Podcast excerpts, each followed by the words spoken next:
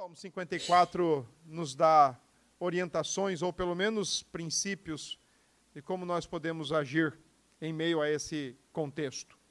Salmo 54, todos já conseguiram localizar? Então, a leitura do texto diz o seguinte: uh, ao mestre de canto, salmo didático para instrumentos de cordas, de Davi, quando os zifeus vieram dizer a Saul: Não está Davi homiciado entre nós? A palavra homiciado também poderia ser escondido. Não está Davi escondido entre nós? Ó Deus, salva-me pelo teu nome e faze-me justiça pelo teu poder. Escuta, ó Deus, a minha oração. Dá ouvidos às palavras da minha boca, pois contra mim se levantam os insolentes e os violentos procuram tirar minha vida. Não tem Deus diante de si. Eis que Deus é o meu ajudador.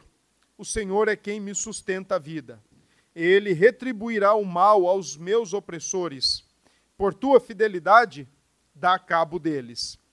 Oferecer-te-ei voluntariamente sacrifícios. Louvarei o teu nome, ó Senhor, porque é bom, pois me livrou de todas as tribulações e os meus olhos se enchem com a ruína dos meus inimigos. Amém. Vamos orar? Ó Deus, que o Senhor nesta hora ministre a tua santa palavra ao coração do teu povo, que o Senhor neste momento traga luz ao nosso entendimento, ao nosso coração e nos permita, Pai, compreender o que nós vamos estudar. Ser conosco nesta hora, Pai. Em nome de Cristo Jesus oramos e agradecemos. Amém. Meus irmãos, o Salmo 54, como já adiantado, e como a própria inscrição, como o próprio cabeçalho já nos indica, é sim um salmo do próprio rei Davi. Ele nos situa de algumas informações importantes. A quem este salmo é endereçado? Ao mestre de canto, provavelmente um levita, mas responsável por todo o canto da, do, do culto. O salmo é um salmo didático, é um salmo onde Davi quer ensinar, ensinar a confiar em Deus, sobretudo nos contextos já pré-anunciados contextos de perseguição, contextos de trama, contextos de onde uh, pessoas possam se reunir para tramar contra o seu povo, contra o povo de Deus. E o, te, o texto ainda nos dá uma outra informação preciosa, como este salmo deveria ser entoado com instrumentos de cordas. Além disso, o salmo nos dá o contexto, quando os zifeus vieram ter, vieram dizer a Saul, ou nós usamos uma linguagem mais baixa aqui, é essa mesmo, acho que é essa mesmo. Mas nós usamos uma linguagem aqui, deixa eu usar uma linguagem mais rasteira aqui para vocês entenderem. Quando os ifeus caguetaram Davi. Pronto. Essa é a, essa é a expressão mais, mais fácil. Davi precisou se esconder, Davi já vinha fugindo de Saul. E depois de livrar a cidade de Keila de uma invasão dos filisteus, Davi já estava em fuga, precisou se deslocar para uma região chamada Zifeu, uma região desértica próxima ao Mar Morto. E quando os zifeus sabiam, souberam que Davi estava entre eles, por causa da aliança que tinham com o rei Saul, por causa do acordo que tinham com o rei Saul, foram logo dar com a língua nos dentes foram rapidinho dizer para Saul: Ei, Davi não é aquele que você está procurando? Não é aquele que você está atrás dele para matá-lo? Pois bem, ele está homiciado entre nós. Essa é uma linguagem bem antiga. Mas ele, ele está escondido, ele está fugindo de você e se encontra nesse exato momento entre nós. Então venha para cá, que você vai encontrá-lo facilmente. Esse é o, o, o cabeçalho do salmo com todas essas informações. Davi era um homem de muitos inimigos, sabia o que era ter, sabia o que era ter de confiar em Deus, sobretudo por causa dos seus inimigos e em ocasiões como essas, essa daqui do texto 54 e tantas outras que nós já tivemos a oportunidade de olhar para outros salmos do texto. Se você quiser conferir o que acontece aqui nesse contexto do Salmo 54, é só você abrir sua Bíblia em 1 Samuel 23, verso 19, que você vai observar o que diz o autor daquele livro. Ele diz o seguinte: Então subiram os ifeus a Saul, a Gibeá, dizendo: Não se escondeu Davi entre nós, nos lugares seguros de Oreza, no outeiro de Áquila, que está no sul de Gesimon. Geograficamente falando, era uma região desértica próxima ao Mar Morto. E aí, olha mais o que diz o verso 20. De maneira retórica, né, o 19 entrega o, o endereço de, de Davi, o fugitivo, e verso 20 diz: Agora, pois, ó rei, desce conforme te impõe o coração, toca-nos a nós entregarmos-lo nas mãos do rei. Venha, faça de acordo com o seu coração. Coração odioso também tem suas disposições odiosas, como é o caso de Saul. Faça de acordo com o seu coração, porque nós, a nós, cabe entregar-lhe as suas mãos. E o verso 21, olha que interessante. Disse Saul: Bendito sejais vós do Senhor, porque vos compadecestes de mim. Coração odioso nunca procura ajuda, procura aliados. Coração com raiva, coração com mágoa, coração chateado, coração rancoroso, ele nunca está atrás de ajuda, ele está atrás de aliados. Por isso que Davi aqui, o pobre, o, perdão, o pobre Saul está dizendo: "Ah, vocês são abençoados, vocês compadeceram de mim. Eu, na verdade, sou o grande coitado." Estava atrás de aliados. Verso 22: E depois informai-vos ainda melhor, sabei e notai o lugar que frequenta e quem o tenha visto ali, porque me foi dito que é astutíssimo. Astutíssimo aos olhos de Saul, mas preservado e guardado pela mão do Senhor, pela mão daquele que é fiel. E é exatamente por já ter tido experiências com Deus, por ter vivido a, a graça, a fidelidade e o cuidado de Deus em sua vida, que, que Davi, no Salmo 54, se põe a buscar a Deus, ao invés de se esconder numa caverna, ou ao invés de se esconder no seu quarto isolado, ele se põe a buscar a Deus. O Salmo 54 é um salmo que ensina aquele que é perseguido a confiar em Deus. Buscar a Deus, sobretudo nesses momentos mais difíceis, mais persecutórios. O Salmo, 20, o salmo 54 é um salmo que os reformadores na reforma protestante Interessante isso. Fizeram questão de ensinar a soberania de Deus em meio à perseguição ao seu povo e a maneira como ele livra o seu povo. Os reformadores, especialmente Calvino e Lutero, tinham neste salmo esse bojo para ensinar: olha, Deus é soberano perseguições, afrontas, todo tipo de dificuldade que haveremos, que enfrentamos e haveremos de enfrentar, nada está fora do seu controle. Nada. A propósito, usando a mesma linguagem, só que um tanto mais carregada de símbolos, é assim também que o apóstolo João escreve no Apocalipse. Ele, em sua visão, tem o Senhor Deus assentado no trono e trono no Apocalipse, na literatura apocalíptica, é expressão de sede ou centro do governo de todas as coisas, e o paralelo por causa do trono é muito claro no Apocalipse, né?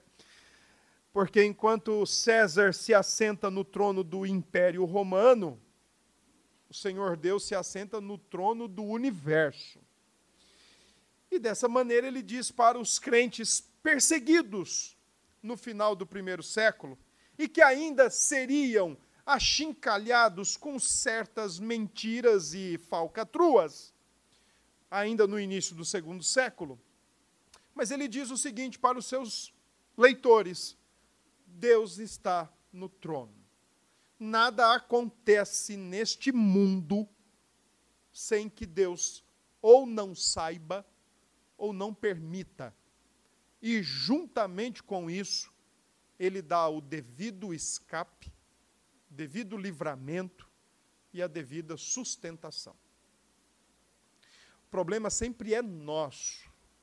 Temos a tendência de internalizar com autopiedade tremenda, com um sentimento de autocomiseração exagerado demais. É mais fácil para nós olhar para nós mesmos e nos tratarmos como coitados, como desafortunados, do que olhar para a soberania de Deus e ver que Ele está no controle de tudo, ainda que a situação seja nem um pouco amistosa ou bastante desagradável. Assim usaram os reformadores. E Lutero foi muito mais ousado no uso do Salmo 54. Porque ele, ele usou esse salmo em forma de níveis. E o primeiro nível para ele é a experiência de Davi enfrentando perseguição por ser quem é? O rei ungido. O rei segundo o coração de Deus mesmo. Mas também, o segundo nível do salmo, Lutero entendeu Cristo Jesus com muita facilidade. Cristo também, sendo perseguido e objeto de tramas e tramóias para que a sua vida fosse tirada, como de fato foi. Mas num terceiro nível, o cristão.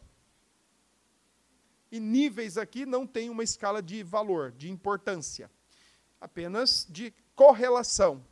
Então, no pensamento de Lutero, ao usar o Salmo 54, se Davi passou pelo que passou, se Cristo passou pelo que passou, por que também nós não passaremos pelo que os nossos antecessores passaram?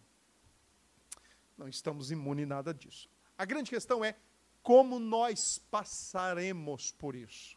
Se tivermos de passar, como vamos passar? Como vamos enfrentar? O Salmo 54 responde à pergunta e nos ensina como passar. Primeiro, verso 1 a 3, com oração. Segundo, verso 4 a 5, confiando. Verso 6 a 7, com gratidão. Pronto. É assim que o Salmo nos ensina como enfrentar perseguições, tramas, línguas, tramóias e por aí vai.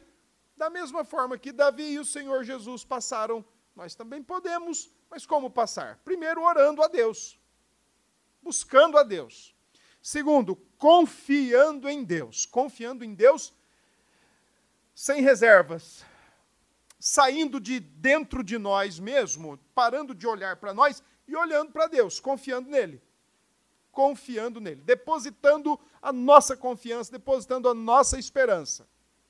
E terceiro, já sendo grato pela forma com a qual Deus não apenas cuidou, mas está cuidando e vai continuar cuidando do seu povo. Vamos para o texto?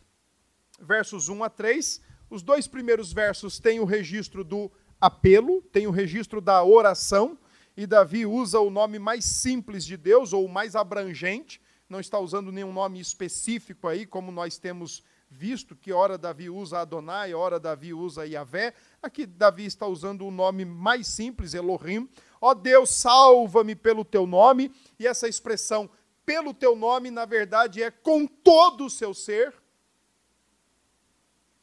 Ah, quando Davi, quando o próprio Deus diz, por amor do meu nome, ou seja, é por amor ao meu todo ser.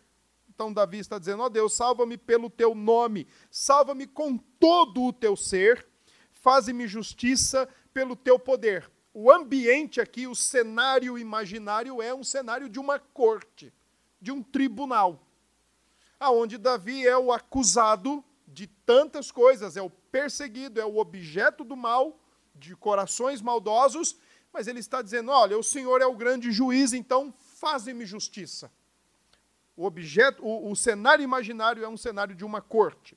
E no verso 2, Davi diz: Escuta, ó Deus, a minha oração, dá ouvidos às palavras da minha boca. O Deus a quem Davi orou e o Deus a quem nós oramos é um Deus pessoal. É um Deus que se relaciona com a sua criação, mas de maneira aliancista ou pactual, se, re, se relaciona com a sua igreja, com o seu povo.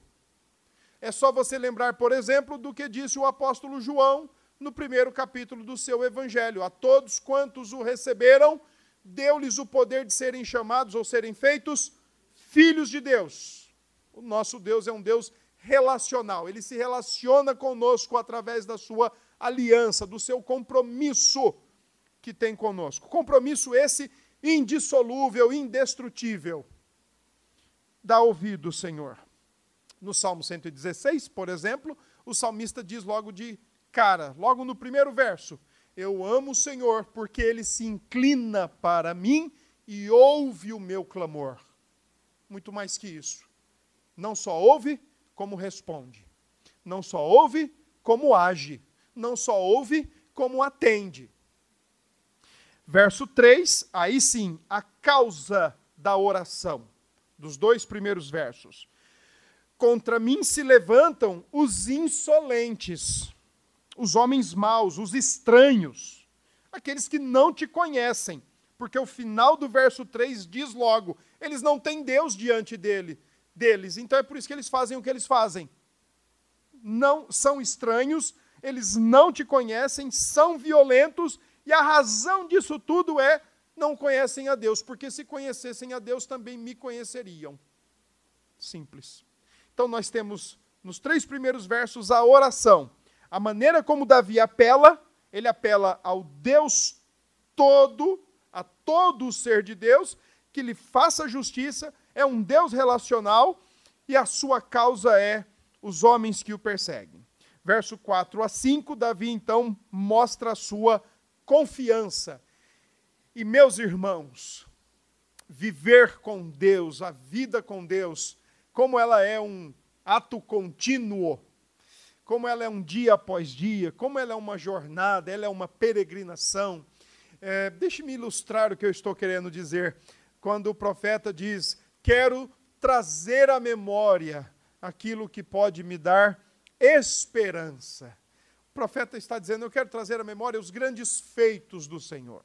Eu quero trazer à memória tudo aquilo que Deus já fez, a maneira como ele já agiu, a maneira como ele já se mostrou em favor do seu povo, em benefício ao seu povo.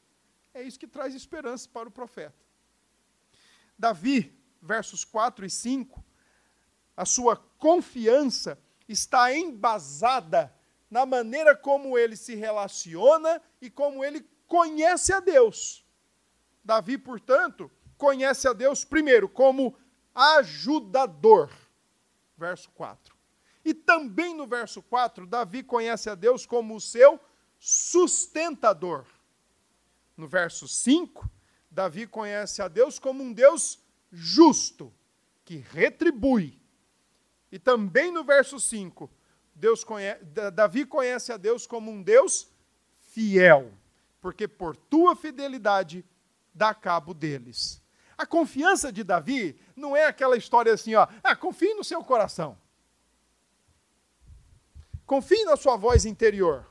Confie no que você está sentindo. Salte no escuro. Amanhã vai ser melhor. Dê tempo ao tempo. A confiança de Davi é a confiança no Deus que ele sabe quem é. Que ele não só conhece, como já tinha experimentado da sua ajuda do seu sustento, da sua fidelidade e da sua justiça. É como, por exemplo, deixe-me ilustrar, quando você encontra sua sua outra seu companheiro ou a sua companheira, e com o passar do tempo, você vai desenvolvendo a relação e vai conhecendo, e conforme cada vez mais você vai conhecendo, mais então você vai sabendo como é, mas também vai confiando e vai entregando-se cada vez mais. Quando nós falamos em uma relação pactual, a Bíblia é muito clara nesse sentido, de dizer que Deus tem um pacto, uma aliança com o seu povo, e essa é uma aliança que é para sempre onde Deus se mostra como Deus do, da sua igreja, o Deus do seu povo. Se mostra de fato como sustentador, como ajudador, como justo e, sobretudo, como fiel. Geralmente o problema é nosso mesmo. A infidelidade é nossa, a injustiça é nossa, a reclamação né, é nossa. Às vezes a sustentação, sempre a sustentação do Senhor é pontual, mas a reclamação é nossa. O Senhor nos ajuda em todo o tempo. Mas tem hora que nós aí não melhoramos ainda o nosso vocabulário. Às vezes nós acreditamos isso à sorte, acreditamos isso ao acaso, quando na verdade é o Senhor nos ajudando, é o Senhor nos sustentando em todo o tempo. A confiança de Davi não é uma confiança ao, ao tempo ou ao, ao acaso. A confiança de Davi é no Deus que ele conhece no Deus que ele serve. E no Deus que, com o amontoado de experiências passadas, cada vez mais fortalecia o coração de Davi em saber em quem estava confiando. Nesse caso, confiança. Versos 6 e 7. Então, Davi diz que é grato a Deus e vai agradecê-lo. O cenário aqui é um cenário de culto, é um cenário de adoração, é um cenário de louvor, é um cenário de regozijo na presença de Deus. Primeiro, Davi ora, concomitantemente ou simultaneamente confia, mas simultaneamente também agradece. Tem um coração grato. É, nós que às vezes colocamos as coisas numa possível ordem ou sucessão de acontecimentos.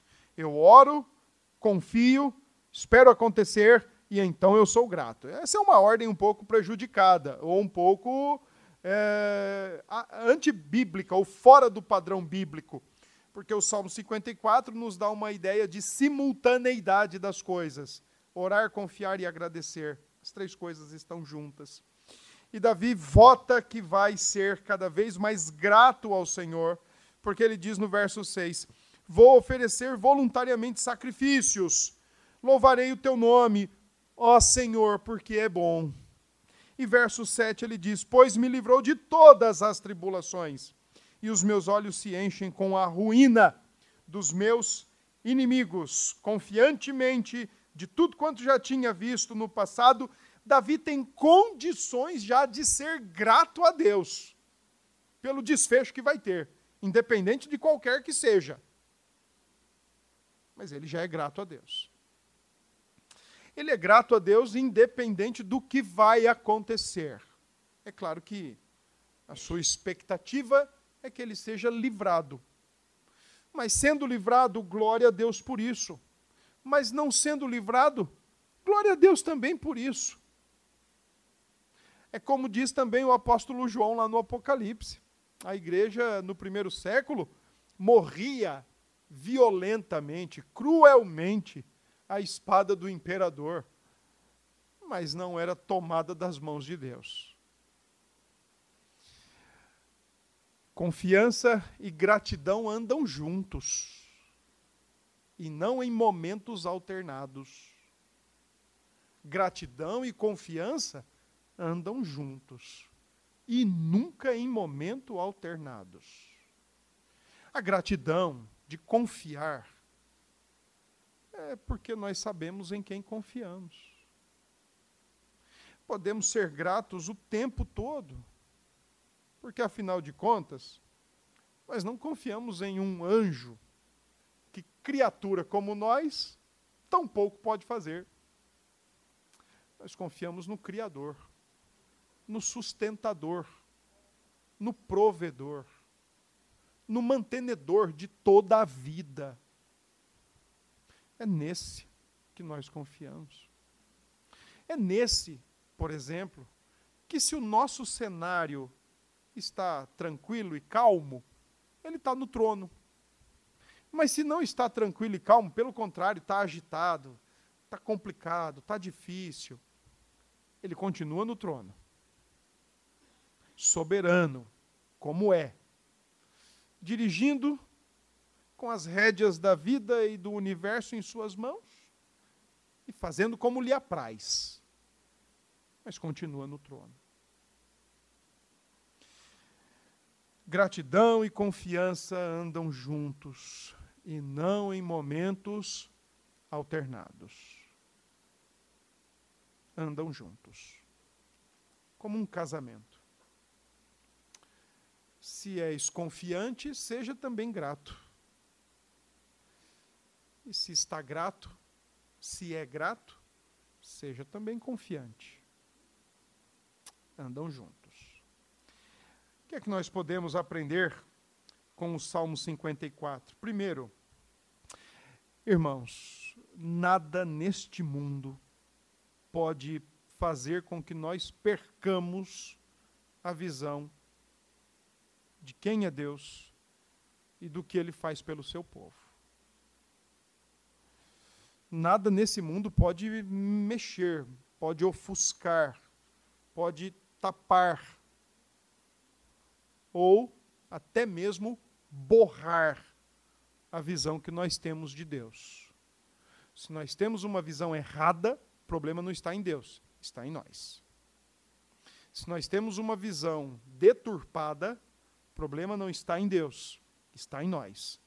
Mas neste mundo, o que acontecer, o que vier a acontecer, não pode fazer com que a nossa visão de Deus, do que, de quem Ele é, e do que ele faz pelo seu povo, a maneira como ele trata o seu povo, ele age com o seu povo, não pode ser ofuscada. Imagine se Davi, que já tinha escapado de tantas coisas, é certo que o Salmo 54 ele não está numa ordem é, cronológica, histórica, organizada. Mas, por exemplo, é bem provável que o Salmo 54, o seu contexto Davi fugindo de Saul? É bem provável não, é certo. O Salmo 54, Davi fugindo de, dos, de Saul e da trama maligna dos Ifeus, é bem antes do Salmo 3, quando Davi tem que fugir de Absalão, seu filho. Episódio do segundo livro de Samuel. Então imagine, por exemplo, o cenário que enquanto Davi está tudo tranquilo, Deus é bom, mas quando aparece alguém para persegui-lo, fosse Absalão ou fosse Saul, eh, esse Deus não é tão bom assim. Que Deus é esse que me deixa passar por isso? Que Deus é esse que faz isso comigo? Percebe que isso não é Deus, é você falando com você mesmo. E é uma visão deturpada do ser de Deus.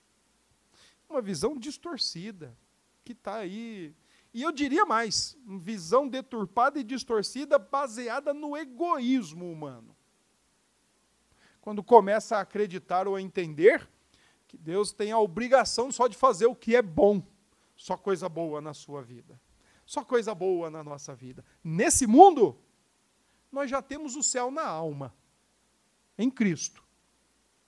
Nós temos garantia de um dia estarmos com Cristo. Mas até lá, não espere tapinhas nas costas. Não espere bem-vindos. Não espere tapete vermelho. O problema nunca está em Deus, está sempre em nós. Calvino, que amava o texto de Romanos, o texto de Romanos diz o quê? Seja Deus verdadeiro e todo homem mentiroso.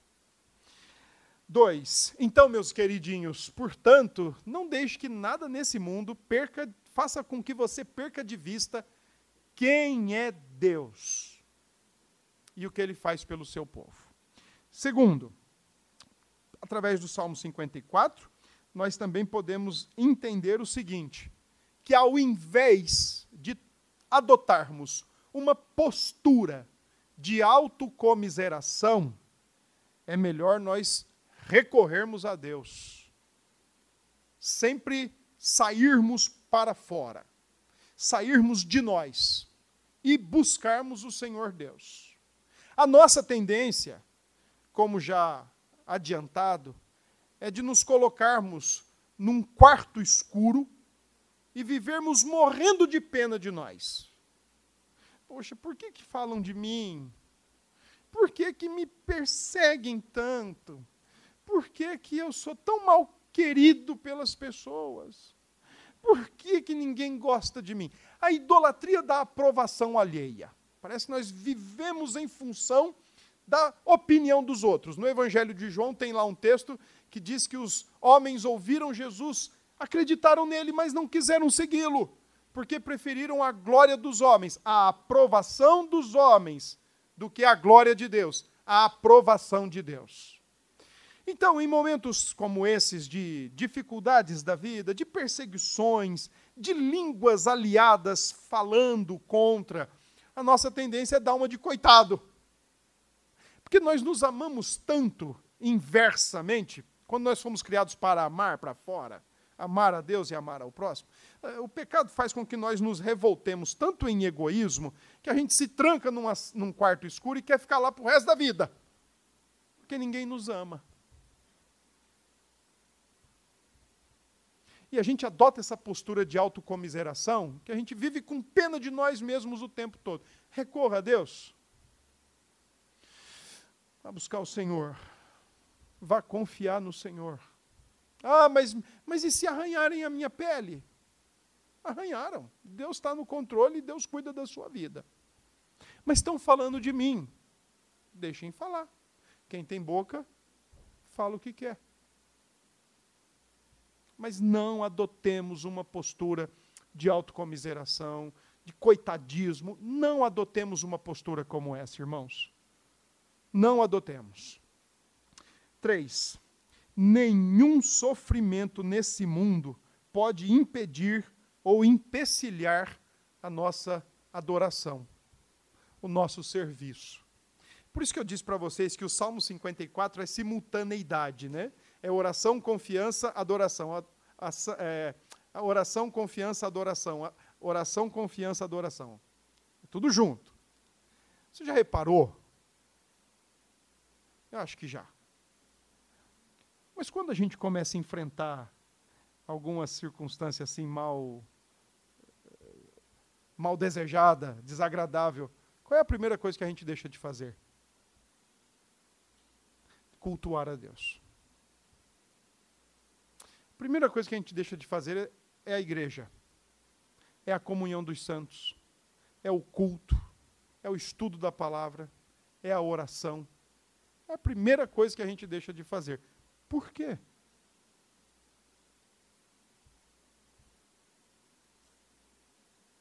Primeira coisa. Uma simples unha encravada é um empecilho gigantesco para a nossa vida de culto. Por quê?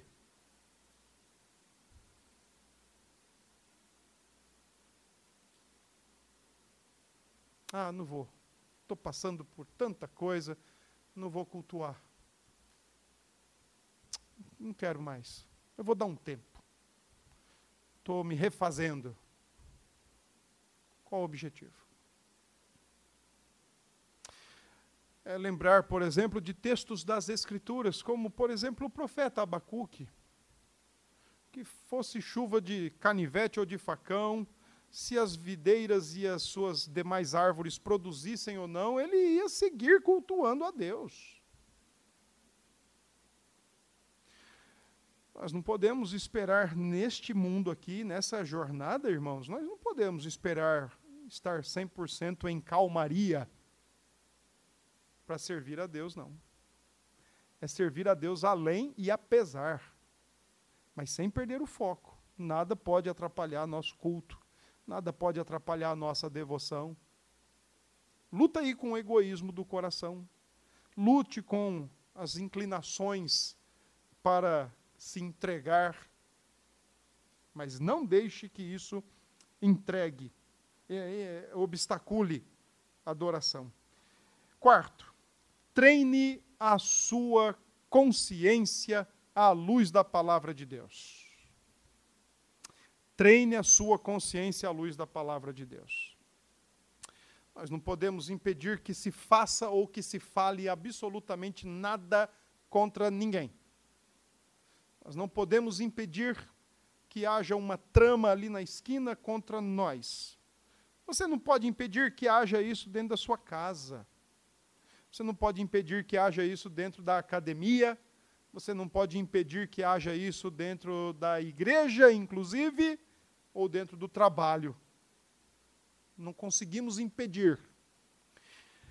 Mas treine a sua consciência de acordo com a palavra de Deus para que ela esteja tranquila em paz e que, por mais que seja dito ou feito qualquer coisa, a sua consciência está tranquila com a palavra de Deus. Não importa o que digam ou acusem ou falem, a consciência está tranquila. Não importa o que tramem, a consciência está tranquila. Treinemos nossa consciência. E o Senhor, porque é fiel e é justo, no momento certo, retribui. Confiemos. Quero concluir. Como é que nós podemos, à luz do Salmo 54, olhar para Cristo? Muito simples. É só você lembrar, por exemplo, que desde o início do seu ministério, por exemplo, no Evangelho de Marcos, capítulo 3, verso 6, duas classes específicas na Judéia, na Palestina do primeiro século, duas classes específicas, uma política, herodianos, e fariseus, religiosos, que não podiam se entreolhar no início do Evangelho de Marcos 3, diz que essas duas classes estão juntas, confabulando como podem matar o Redentor. Além disso, os evangelhos, de maneira muito selecionada, e se você quiser agrupar, ao longo do seu ministério, não foram poucos os momentos que pegaram em paus, pedras, para agredi-lo, para matá-lo. Por uma ocasião foi chamado de Beuzebu, o maioral dos demônios, e nem por isso ele perdeu a visão de quem é Deus, nem por isso ele perdeu a visão de quem ele era e o que ele tinha vindo fazer na face da terra, nem por isso ele se escondeu dentro de um quarto e disse assim: ah, Olha, está todo mundo contra mim, eu não quero mais sair daqui.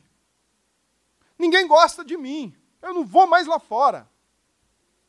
Pelo contrário, a Escritura diz que ele, a cada passo que dava, ele marchava rumo à cruz porque era isso que ele tinha vindo fazer. Já perto do seu, do seu, da sua morte, do seu sofrimento e morte, o amigo confabula com as autoridades religiosas da época para traí-lo pelo preço de 30 moedas. E assim é feito. É entregue com um beijo. Para lembrar o poeta, né? a mesma boca que beija, depois é a que escarra. É traído com um beijo. Toda ela fruto de confabulação, toda tramóia. O nosso Senhor não escapou disso. Talvez também não escapemos. Confie, ore e agradeça. Que Deus abençoe.